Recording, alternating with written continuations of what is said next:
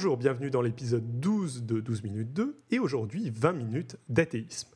Alors, si je vous propose cette thématique, c'est pour deux raisons. Déjà, je vous propose sur le site un sondage euh, avec des lois gagnées pour vous inciter à participer pour déterminer l'évolution que prendra 12 minutes 2 à la rentrée. Vraisemblablement, il sera séparé en plusieurs podcasts, je ne sais pas encore exactement comment. Pour vous aider à vous prononcer sur l'évolution de la chose, je souhaite vous montrer l'une des idées que j'avais initialement en tête comme format et thématique lors de la création du podcast et que je n'ai pas vraiment développé jusqu'à maintenant. Alors pourquoi 20 minutes d'athéisme? Eh bien, principalement pour réagir à ce que j'entends régulièrement quand quelqu'un aborde la thématique science et religion, à savoir la fameuse séparation, la barrière étanche, le postulat selon lequel, en gros, l'un et l'autre ont leur domaine de validité, et le fait qu'il ne faille surtout pas les mélanger. Vous l'aurez compris, je ne suis absolument pas d'accord avec ce postulat, mais avant de vous expliquer pourquoi, je vais me permettre de fixer quelques définitions pour clarifier le vocabulaire que je vais employer par la suite. L'athéisme déjà. L'athéisme, c'est assez simple. C'est l'affirmation qu'il n'existe pas de Dieu.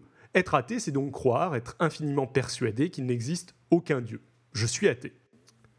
D'un autre côté, l'agnosticisme, c'est de considérer qu'il est impossible de savoir, de prouver qu'un Dieu existe ou n'existe pas. Je suis aussi agnostique, j'expliquerai pourquoi par la suite. Jusqu'à présent, on a parlé de Dieu sans vraiment définir ce que ça pouvait être. Maintenant, on va commencer à postuler sur sa nature. Le déisme, c'est considérer qu'un Dieu existe et que c'est un principe fondateur, la cause originelle de l'existence de l'univers. C'est aussi de penser qu'il a toujours été et qu'il restera impossible d'entrer en contact de quelque façon que ce soit avec une telle entité, que ce Dieu n'interagit pas avec nous, un Dieu à minima en quelque sorte. A l'inverse, le théisme, lui, considère l'existence d'un ou plusieurs dieux qui interagissent avec sa création, il y a plusieurs formes de théisme, que ce soit du polythéisme, du mono, donc poly plusieurs, du monothéisme, mono un seul, euh, du panthéisme. Panthéisme, c'est l'idée d'un Dieu euh, immanent, présent en toutes choses. On compte parmi les religions théistes le christianisme, l'hindouisme ou l'islam, parmi une multitude d'autres. Il y a d'autres subtilités au niveau du positionnement vis-à-vis de la religion, telles qu'être religieux. On pourrait aussi parler de l'animisme ou s'interroger sur le fait que certaines formes de panthéisme soient vraiment ou non des théismes. Mais je pense entre autres aux idées de Spinoza.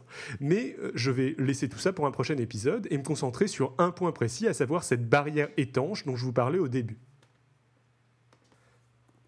Pour cela, revenons un peu à cette notion de théisme, à laquelle je vais ajouter une autre notion, celle de révélation. Selon les doctrines théistes, comme on l'a vu précédemment, Dieu a le pouvoir d'interagir avec les hommes. Et les religions se basent justement sur ces interactions pour mettre en place une doctrine, que ces interactions soient la vie supposée de Jésus ou les visions de Mahomet. Les théismes sont multiples et leurs dogmes, tirés donc de ces révélations, sont souvent contradictoires entre eux. Euh, il faut garder ça en tête. Un petit mot enfin sur Dieu. On a, pour le moment, défini des attitudes vis-à-vis de son existence, mais on ne sait pas vraiment ce que c'est. Ce point est important, il faut relever que s'il reste souvent dans sa vision monothéiste, omniscient, omnipotent et éternel, il existe néanmoins à peu près autant d'approches de ce que peut être Dieu et sa volonté que de religions révélées, voire de courants dans ces euh, religions révélées. Si l'on peut considérer qu'il est difficile d'attaquer le concept de Dieu, c'est le fameux argument du Flying Spaghetti Monster, si je postule l'existence d'un monstre volant en forme de plate spaghetti mais absolument imperceptible par aucun moyen direct ou indirect, vous aurez du mal à me prouver que j'ai tort. Ce qui n'empêche pas de supprimer scientifiquement cette hypothèse, car elle n'est pas nécessaire et elle n'explique rien de plus que son absence. C'est le rasoir de Cam. Mais Néanmoins, on n'a pas prouvé ici la non-existence du Flying Spaghetti Monster, juste révélé qu'elle était scientifiquement inutile et improbable. On est ici dans une forme d'attaque du déisme, attaque qui peut sembler imparfaite. Mais il est par contre parfaitement possible d'attaquer les différentes révélations liées aux différents théismes connus. On peut se poser la question de l'existence de Jésus, on peut analyser les sources d'inspiration de Raël et les différentes versions de ses contacts avec les Elohim. On peut confronter la Genèse à nos connaissances scientifiques. On attaque ici des éléments de la révélation, ou plus exactement les traces historiques écrites qu'elle a laissées. Mais si on enlève d'un théisme les différents éléments de cette révélation, au passage, quand on attaque d'ailleurs un point d'une révélation d'un théisme particulier, on jette la suspicion sur les autres points euh, de la révélation de ce théisme, et on les affaiblit donc. Euh, donc, si l'on enlève la révélation d'une religion théiste, et donc son dogme, et si l'on enlève aussi l'éventuelle expérience mystique personnelle, il ne reste alors plus qu'un déisme, un principe créateur, et un Dieu avec lequel il est impossible de communiquer. Bref, quelque chose sur lequel on peut philosophier, mais quelque chose véritablement en dehors de l'aspect euh, politique, euh, contre lequel personne n'aura envie d'aller militer. Et ce n'est d'ailleurs pas au déisme que s'attaquent les athées militants. D'ailleurs, ce que comprennent assez mal les gens modérés qui critiquent l'athéisme militant, c'est que ceux-ci qu'ils se disent athées militants ou antithéistes, ce qui est plus parlant, s'opposent généralement principalement à cette forme particulière de croyance religieuse que sont les théismes révélés. Avant de continuer, un mot sur l'agnosticisme, qui consiste donc à affirmer qu'il est impossible de savoir s'il existe ou non un Dieu.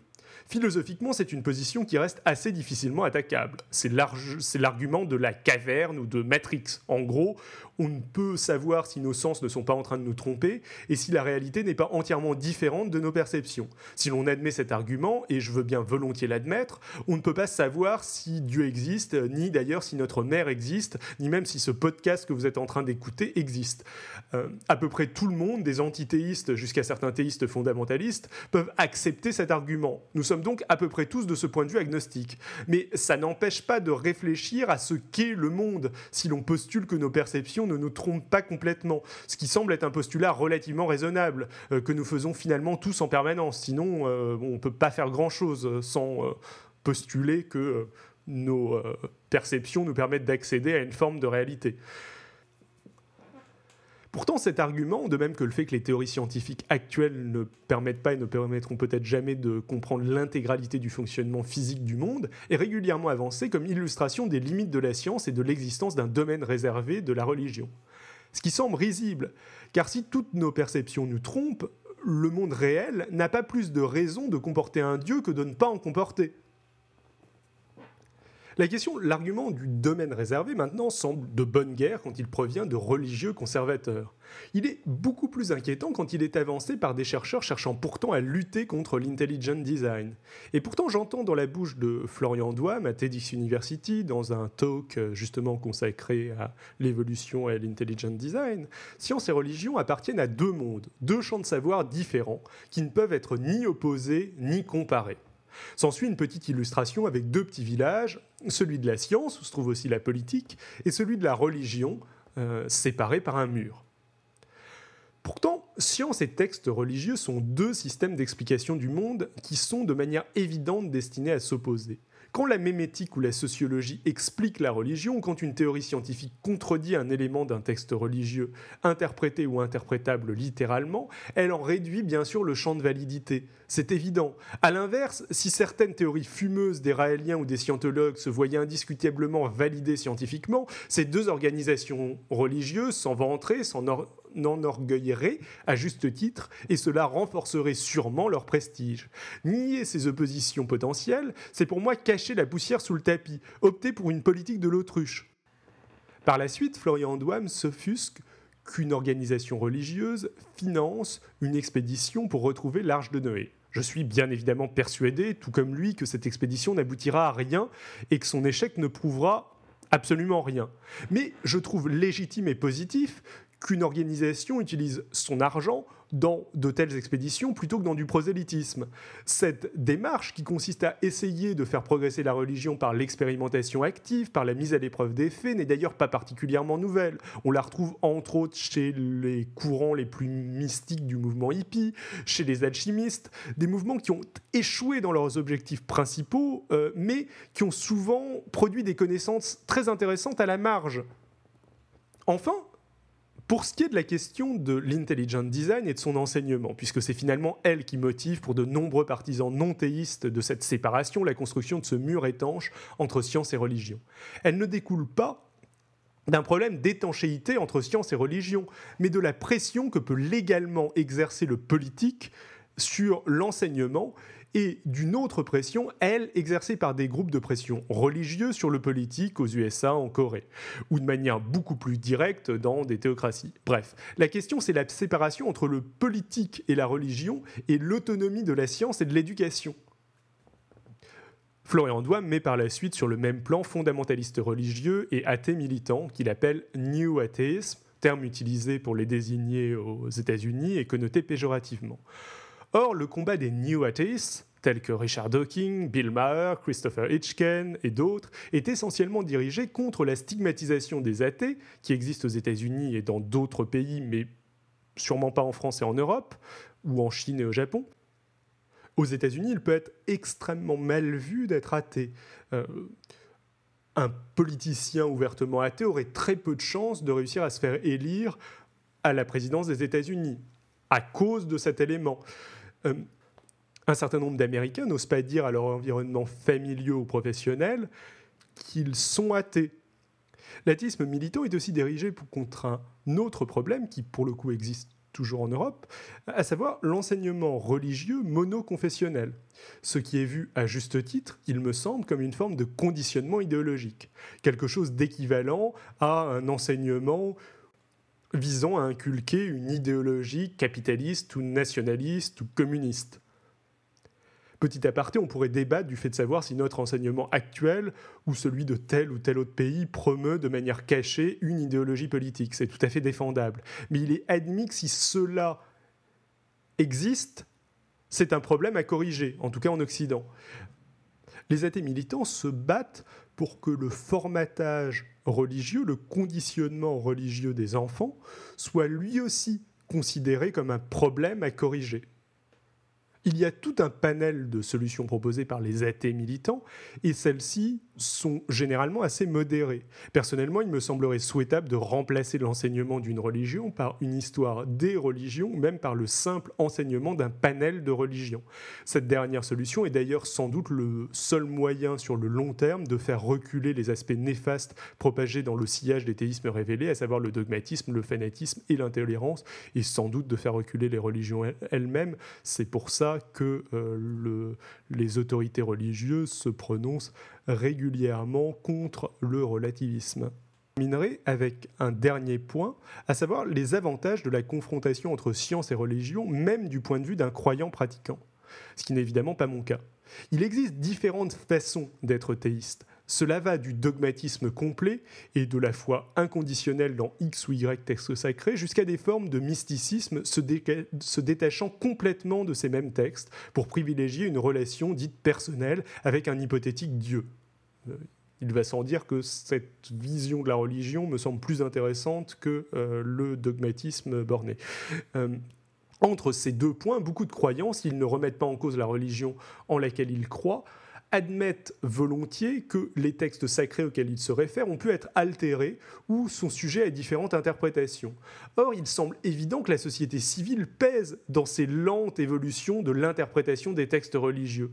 Quand certains intellectuels musulmans insistent sur la nécessité d'une interprétation moderne du Coran, ils ne le conçoivent pas comme enfermé dans une bulle distincte de la science et de la société civile et de la politique. La déclaration sur la liberté religieuse prise par l'Église catholique à l'occasion de Vatican II n'aurait sûrement pas eu lieu sans l'influence sur la société de l'époque de l'humanisme et des Lumières.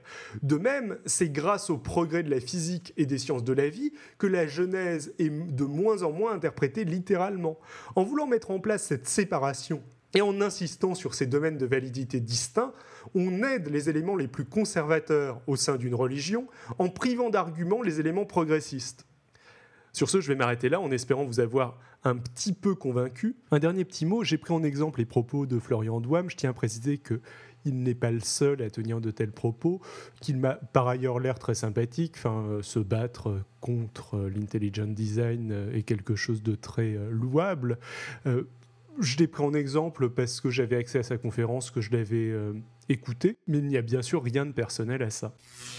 Pour conclure sur un autre sujet et revenir sur ce que je vous disais un petit peu au début, 12 minutes 2 va prendre une autre forme à la rentrée. Je vais abandonner ce titre et sûrement le séparer en deux podcasts.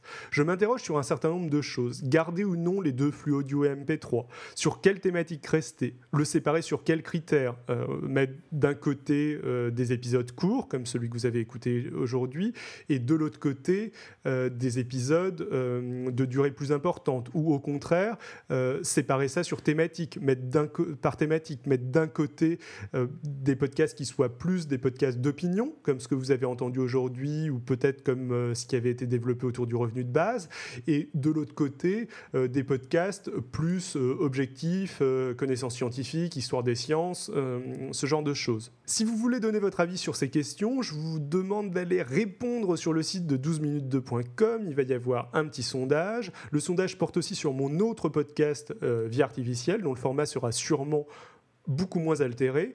Pour vous motiver à voter, je tirerai au sort trois gagnants qui pourront choisir au choix un livre parmi La théorie des mêmes de Suzanne Blackmore, euh, Le revenu d'existence ou la métamorphose de l'être social de Yolande Bresson, Les créatures artificielles de Jean-Claude Eudin, euh, Pour en finir avec Dieu de Richard Dawkins et Les futurs post-humains de Rémi Sussane. Euh, des livres que par ailleurs je vous recommande chaudement. Sinon, comme d'habitude, n'hésitez pas à profiter de l'été pour aller écouter Podcast Science qui continue, dont un épisode très enrichissant sur la sieste euh, et un autre sur les astuces euh, mémotechniques qui est sorti récemment. Euh, le prochain épisode de Vie artificielle, lui, parlera de la théorie de l'évolution. Et pour ce qui est de 12 minutes 2, le prochain épisode parlera de système de vote.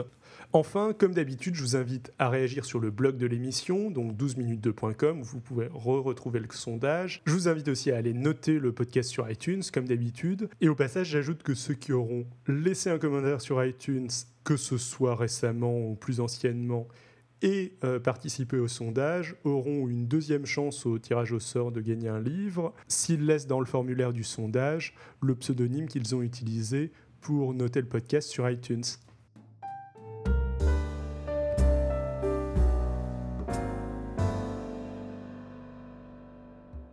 À bientôt.